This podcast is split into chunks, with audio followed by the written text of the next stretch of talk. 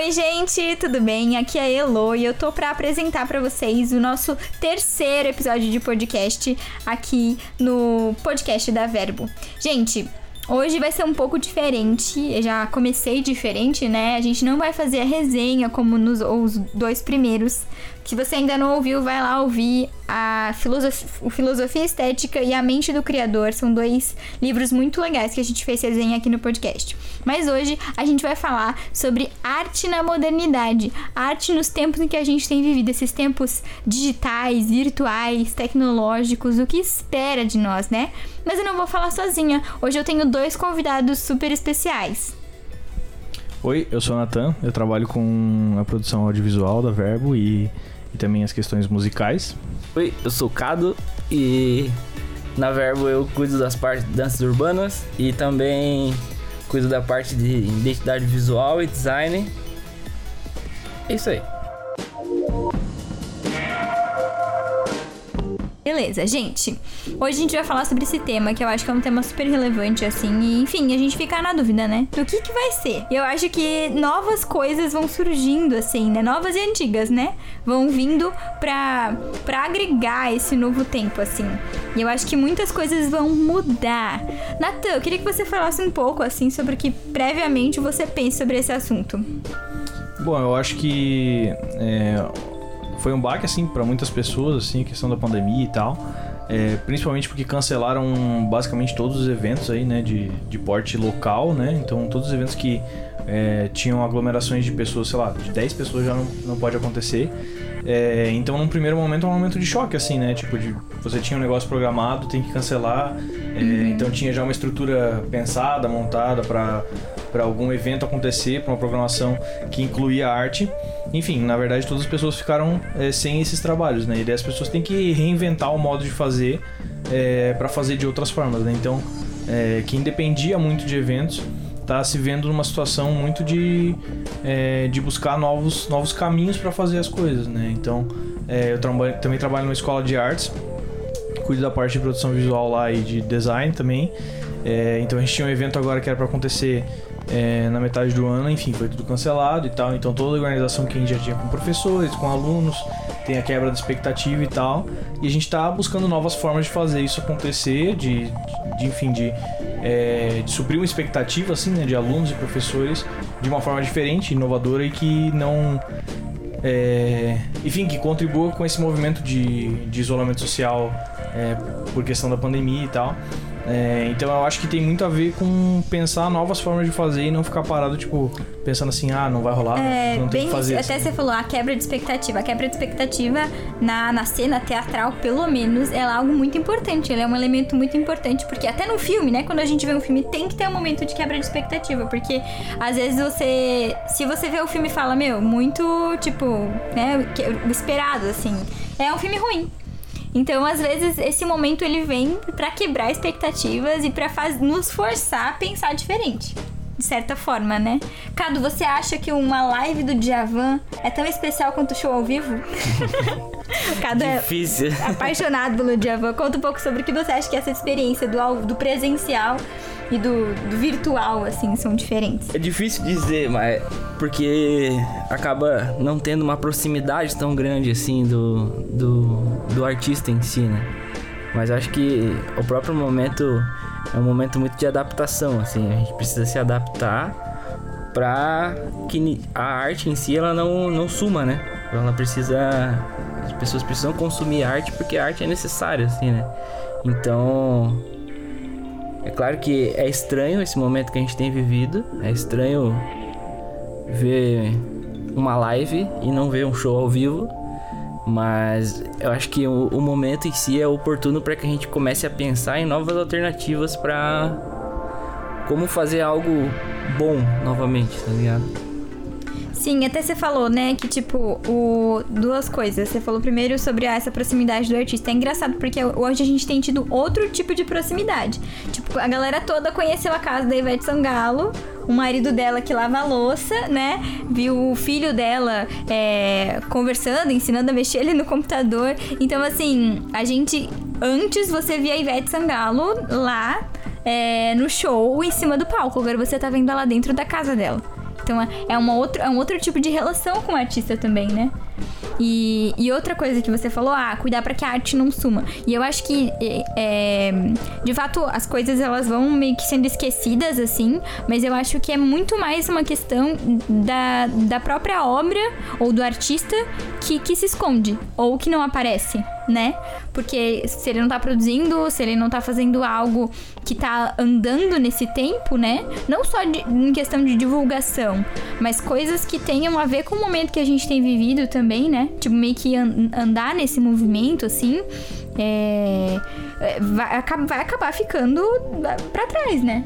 Porque não andou junto, assim. É, e tem, e, assim, as lives, assim, principalmente. Isso, foi criada uma cultura de live, assim, né? Meu, a gente anda no Instagram, sempre tem três, pelo menos três lives, assim, acontecendo em qualquer de, horário do dia. É, nos últimos fazendo, dois meses. É, live de madrugada, live de festa, tem um monte de coisa acontecendo, tipo, que não acontecia.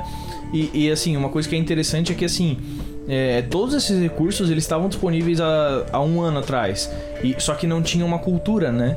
Então eu acho que falando de arte no futuro, assim, na modernidade, tem muito a ver com falar sobre cultura, né? Então as pessoas têm criado uma cultura cada vez mais digital, né? Então, tipo assim, ah, pessoas que não podem visitar, por exemplo, os avós que estão em grupo de risco e tal. Meu, tem feito muita chamada de vídeo com os avós. Tem muitos idosos que não tinham é, a cultura de mexer no celular, de saber como fazer. Veja assim, pela minha avó. É, ela nunca tinha feito uma chamada de vídeo com ela. Era um negócio tipo assim, ah, é de outro mundo, é muito difícil.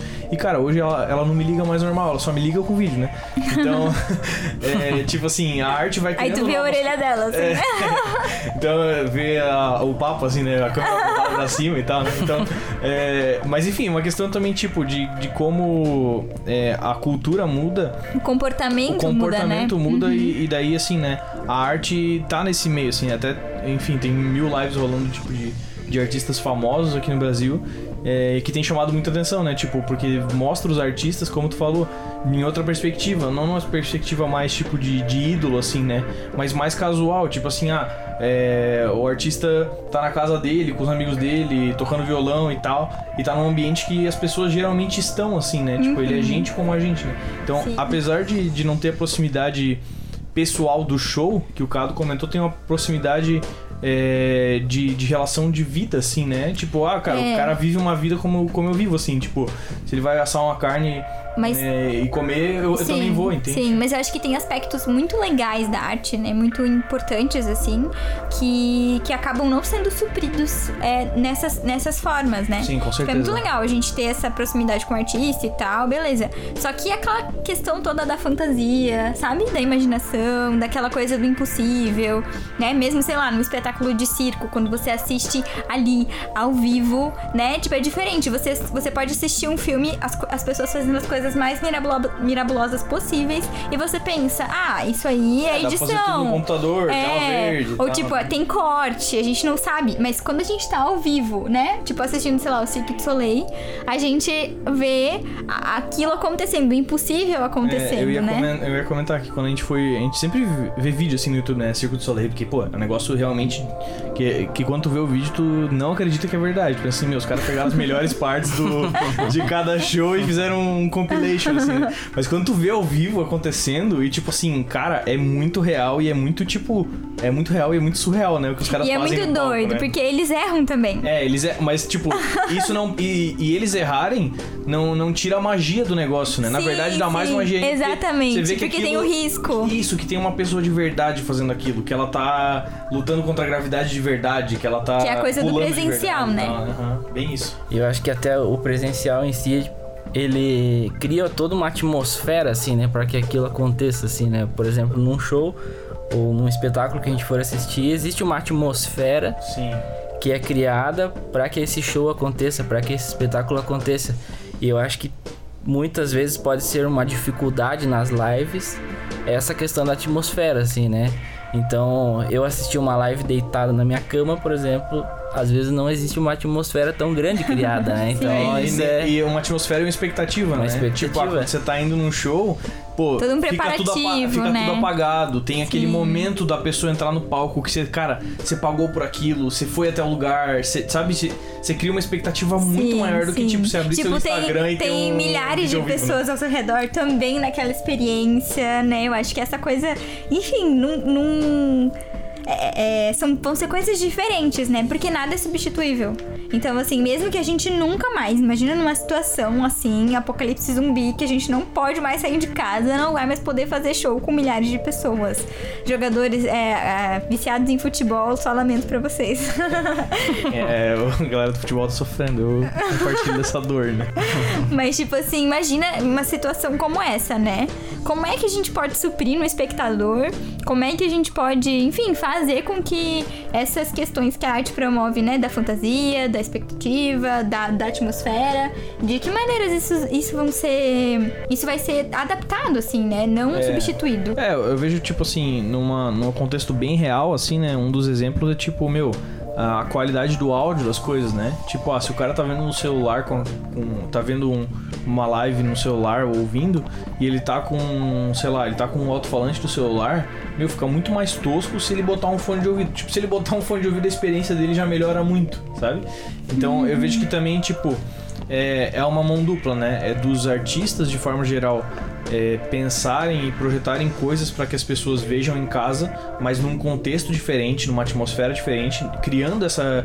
é, criando uma nova atmosfera, né? Porque é, é- é difícil a gente pensar que a gente vai é, simular a atmosfera de um show, porque não vai ser igual, né? É, eu ia falar agora da realidade virtual, que a realidade virtual tá aí, É, né? re- Realidade Tipo, virtual. ah, ok, pode ser que a, paradas a assim. qualidade ainda não seja tão boa assim pra gente se sentir exatamente naquele lugar. Talvez até Mas, já lá, exista, 60 eu ainda não tenho atrás, acesso. A TV, a TV tinha uma qualidade muito inferior do que tem hoje, né? Exatamente, Então, tipo, mas, E no mas cinema 60 anos atrás e hoje é uma experiência alternativa, completamente porque a realidade virtual às vezes ela é mais real que a própria realidade.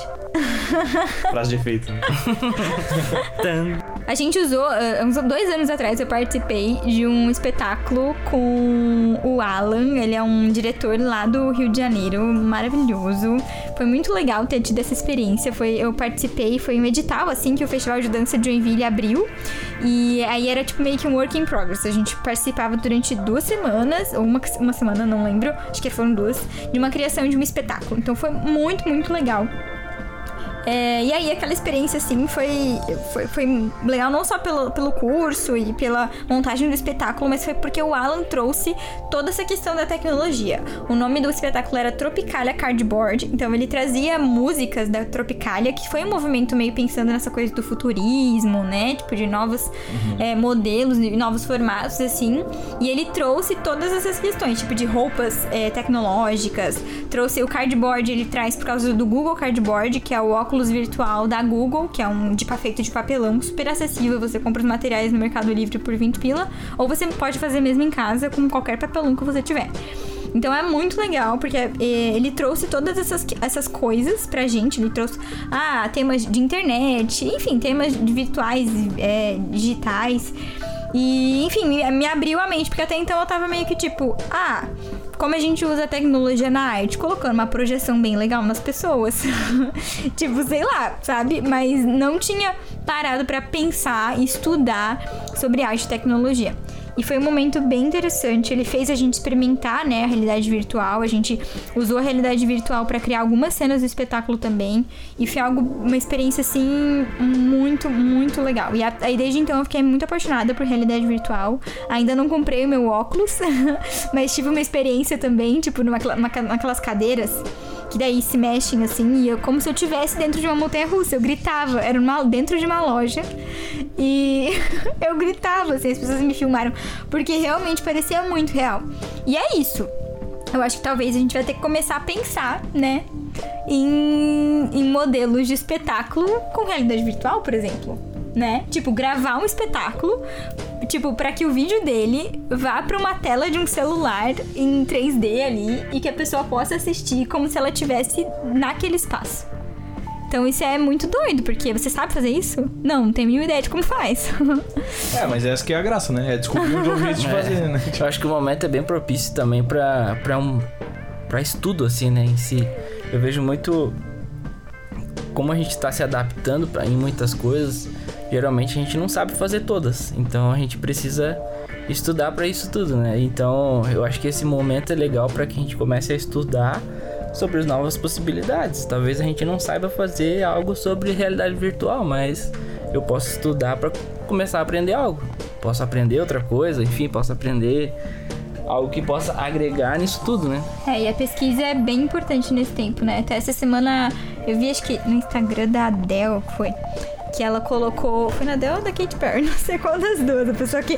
Bem, bem iguais, né? A foto eu dela sei, magra. Vou achar agora. Ai, Deus, nada a ver. Tá. E aí, é... deixa eu, eu tô achando aqui. Foi no da Katy Perry, pronto. E aí ela fala assim, ela, ela traz um texto assim, que ela trouxe, pegou de outra pessoa. E ela fala que esse tempo pra gente é pra gente parar. E não só pra gente parar é, pro, que o mundo parou, mas é um tempo pra gente parar também. Tipo, pra gente parar, tipo, as coisas estão mudando, mas a gente também precisa mudar. Né? Tipo, é um tempo que a gente deve não só, tipo assim, sair correndo fazendo as coisas, né? Tipo, meu Deus, a gente tem que se adaptar, tem que ser agora e tal, mas não, para, pensa, reflete, olha pra você, né? Tipo, respira, vai ler, vai pesquisar, sabe? Você não precisa sair fazendo as coisas do nada, assim, né? É, eu acho que é, é um tempo de reflexão e estudo e também de, de, de novos conhecimentos de outras áreas, né? Eu vejo assim que tem uma necessidade muito grande, tipo, da- das pessoas é, saberem produzir vídeos melhores, sabe? Tipo, delas partirem, por exemplo, assim, ah, é, o Cado. É, ele dança, mas cara, hoje em dia não basta ele dançar, tá ligado? Ele tem que, tipo, saber fazer um vídeo massa dele dançando pra isso ter maior alcance, pra ele conseguir, enfim, fazer alguma parada com isso que não seja ao vivo com pessoas em um local, né? Então, vem desse negócio de criar de criar novas habilidades e novos conhecimentos em diferentes caminhos, né? Então, é, e hoje eu, eu vejo, assim, é, um movimento muito grande para as coisas irem cada vez mais pro lado de, de vídeo, de áudio e tal, e como melhorar isso, né? Então, meu, eu vejo que hoje, sei lá, você vai no YouTube, tem zilhões de gente falando sobre iluminação, falando sobre câmera, falando sobre. Tipo, você, você consegue aprender tudo sozinho no YouTube, assim, sem pesquisar nem no Google. No YouTube você aprende muita coisa.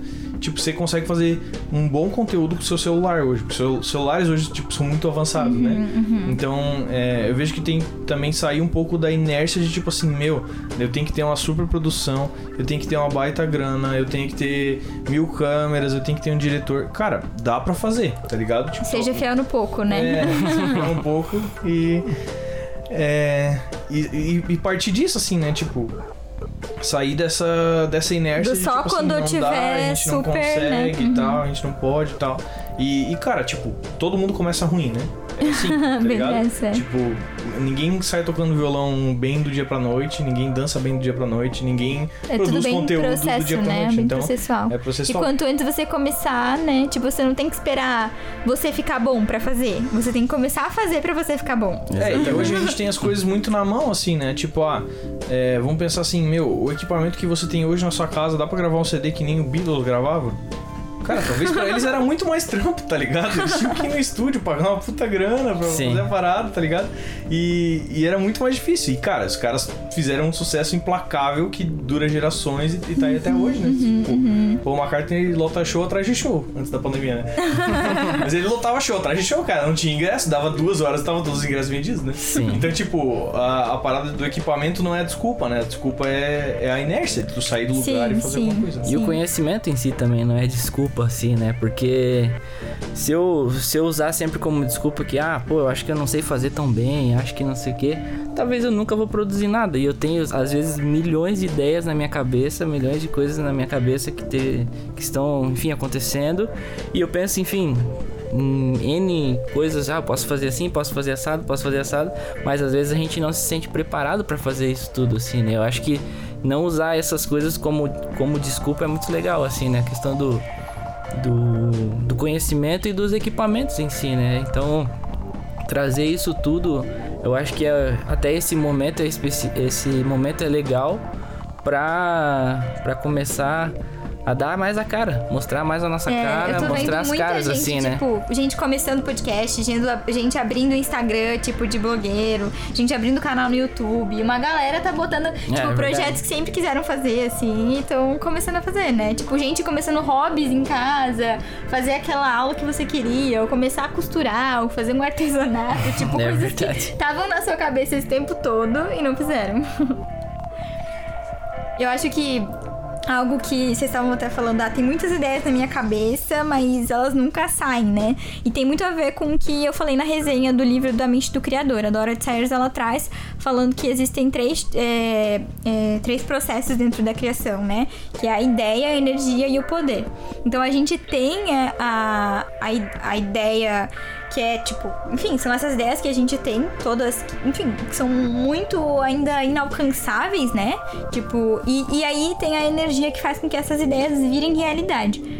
Então, e é esse trabalho. Ela fala que não existe, tipo, maneira de você fazer com que uma ideia vire realidade sem trabalho. Então, vai dar trabalho. E trabalho é sinônimo de esforço, de, de dedicação, de, né? Tipo, é, é dor, né? É sofrimento. Você vai acabar tendo que sair do seu conforto, você vai ter que.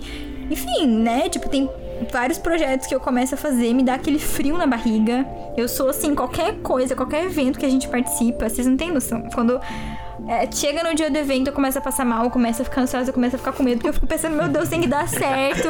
E, e vocês sabem, né? E é muito a gente ri bizarro. porque a gente não dá bola. Mas eu fico muito ansiosa. Eu sou muito assim, porque eu quero que seja né, bem feito. Eu lembro das minhas alunas, eu dei, dou aula de balé pra criança pequena e ah, no dia da apresentação, aí, prof, a gente tá com medo. Eu também! É eu Passa uma segurança pras crianças de um jeito, Criança né? super segura.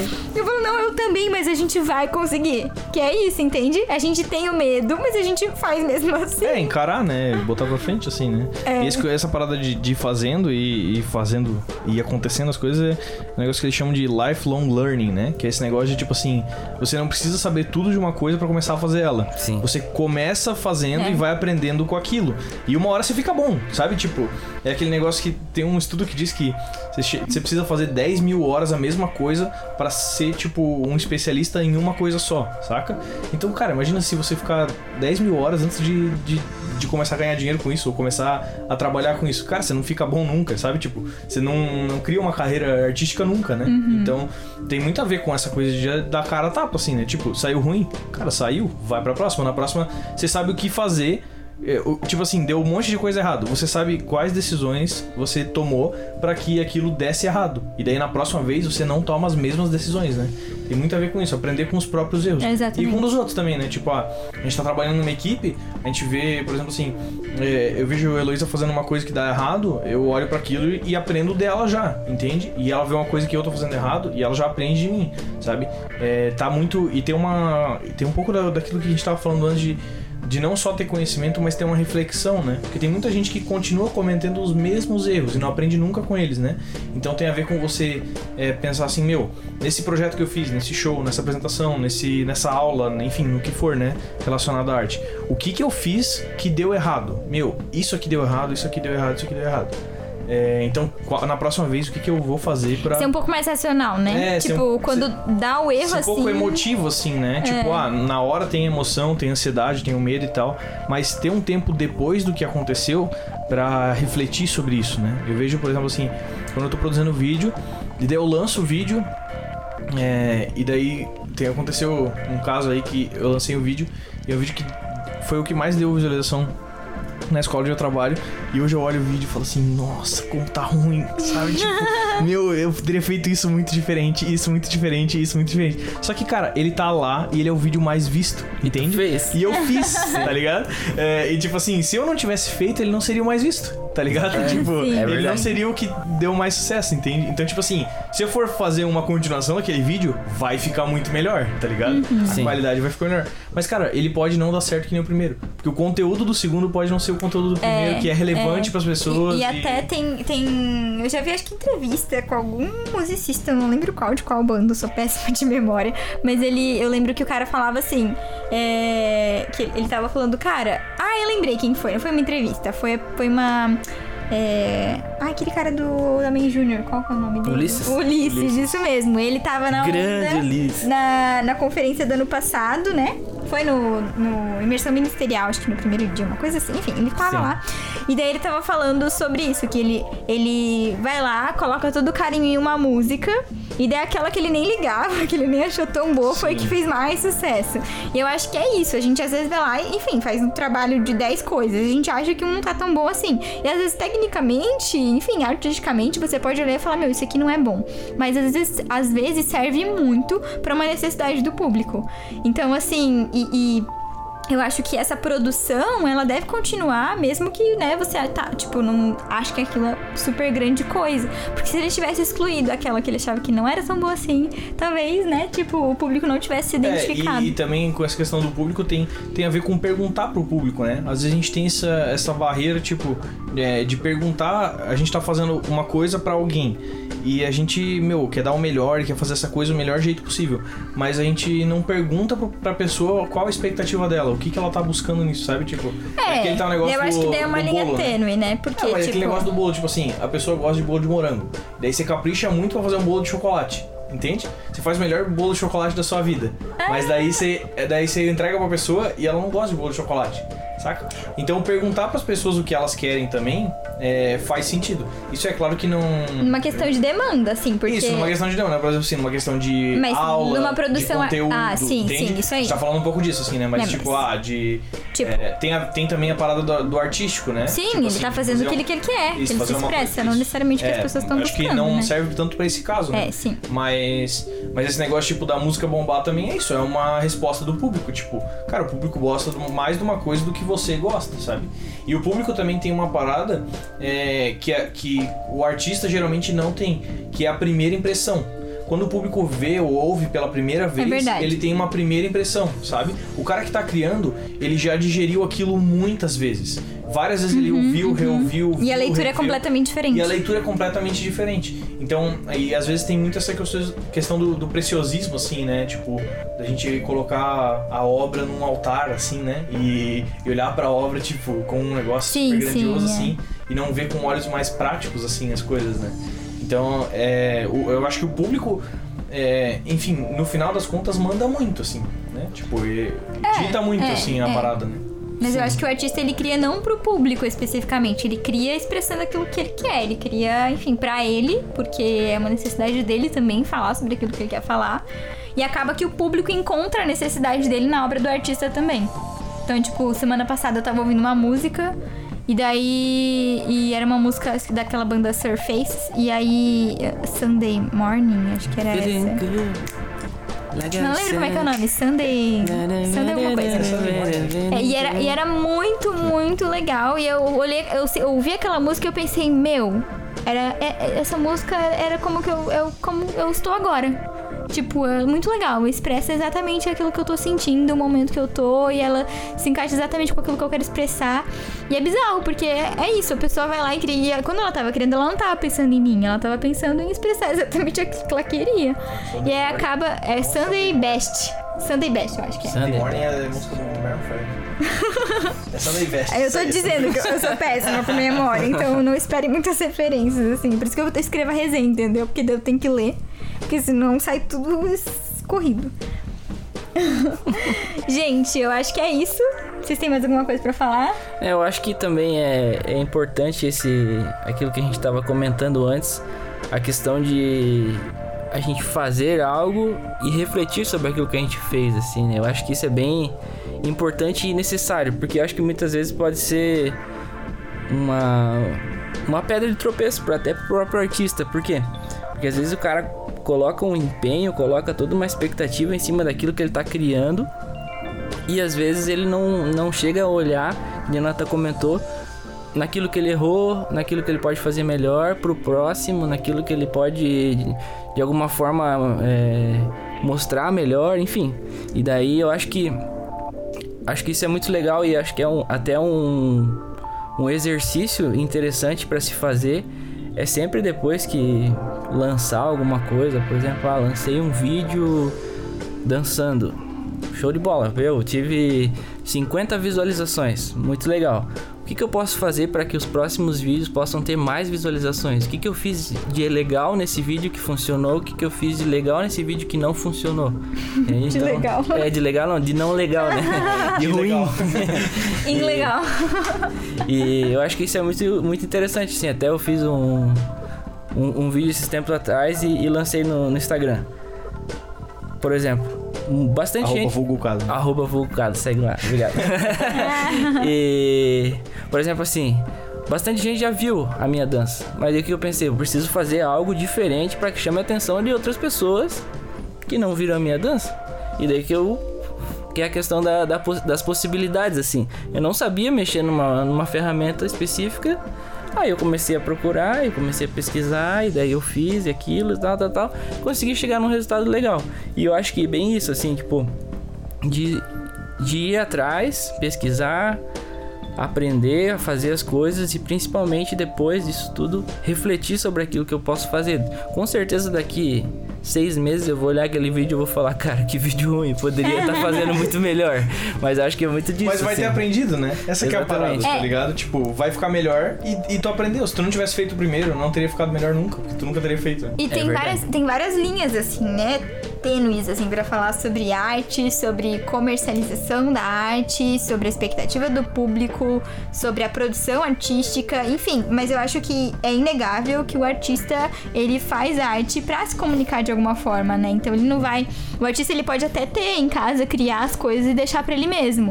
Mas eu acho que colocar isso no mundo e deixar que outras pessoas vejam isso que você tá fazendo é meio que uma maneira de deixar mais real aquilo que você fez. Porque beleza, tava na sua cabeça, aí depois você fez e, e virou, né, tá na sua mão. Só que o fato de estar na sua mão ainda pode ser só imaginação. então mostrar para outras pessoas e ter essa resposta dessa linguagem que você que você expressou e um retorno, né? Tipo, uma esse diálogo com o público é também uma das, dos objetivos do artista, né? Sim. Então acho que falar sobre É. isso, sobre divulgação e ainda mais, né, no, no, no tempo que a gente vive, não só de pandemia, mas na atualidade, essa questão dos meios de comunicação e de como o artista se expressa, se comunica e se coloca, né, pro público. Sim, é entender que também cada artista com sua arte tem um propósito, né? Então, enfim, e nas diversas coisas que, que as pessoas podem fazer, né? Sei lá, o cara pode ser um escritor, enfim, pode, pode ser N coisas assim, né? É, e, e também pensar em encaixar, né? Enfim, aquilo que a gente comentou e tal, é, no seu propósito, né? Então tem coisas que fazem sentido para um propósito, tipo, a, alcançar um público, responder a um Um público. propósito. Propósito. É, propósito. É, tem coisas que fazem sentido pra ele e tem coisas que não fazem. Talvez o cara, tipo, ele só faz, sei lá, ele tem uma banda com os amigos dele e ele toca na casa dele, ele quer fazer um CD, ele não quer fazer pra lançar pras pessoas. Ele quer fazer só pra ele ter, sabe? Tipo, então, en- entender também, entender e refletir sobre o próprio propósito É, da. por que você faz o que você faz. Eu faço rápido aqui, bugar. propósito. É, e o que, que você faz, pra quem você faz, Sim. por que você faz, Sim. ter essas perguntas, tipo, um pouco claras na sua cabeça, pra que você também não fique doido, assim, né? 5W2H. Tipo, quem- quem que- 5W2H. é, pra também não ficar, tipo, ah, eu tenho que fazer isso, tenho que fazer aquilo e tal, né? enfim. É isso, gente. Espero que vocês tenham gostado do episódio de hoje. Ele, enfim, falou sobre um pouco disso, né? Sobre arte nesse tempo que a gente tá vivendo. Meu, teria muito mais coisas pra gente falar, mas eu acho que já tá um tempo legal. A gente pode fazer outros, né, episódios falando sobre outros temas e até falar um pouco mais sobre isso também. Quero que vocês é, mandem lá no, no Insta da Verbo. A gente, enfim, esse, esse podcast vai estar postado lá. Então, na postagem, coloquem o que vocês acharam, que vocês, se vocês têm sugestões de pauta pra gente, pra gente poder conversar, trazer aqui. Pergunta sobre o que a gente falou também, né? Tipo, Isso, ah, é. aprofundar mais alguma coisa no próximo Ai, não gostei do que tu falou, né? Pode dizer, Pode não, não tem gostar, problema. não tem problema. Pode não gostar, aí. isso é muito bom, na verdade. Entra naquilo que a gente falou, de a gente refletir. É Exatamente. Então deem o feedback de vocês, as ideias de vocês também. Porque é isso, a gente tá aqui justamente porque a gente quer dialogar, né? A gente não tá falando pro ar aqui. Exatamente. E é isso aí, até a próxima. Valeu! Valeu, valeu. Até mais.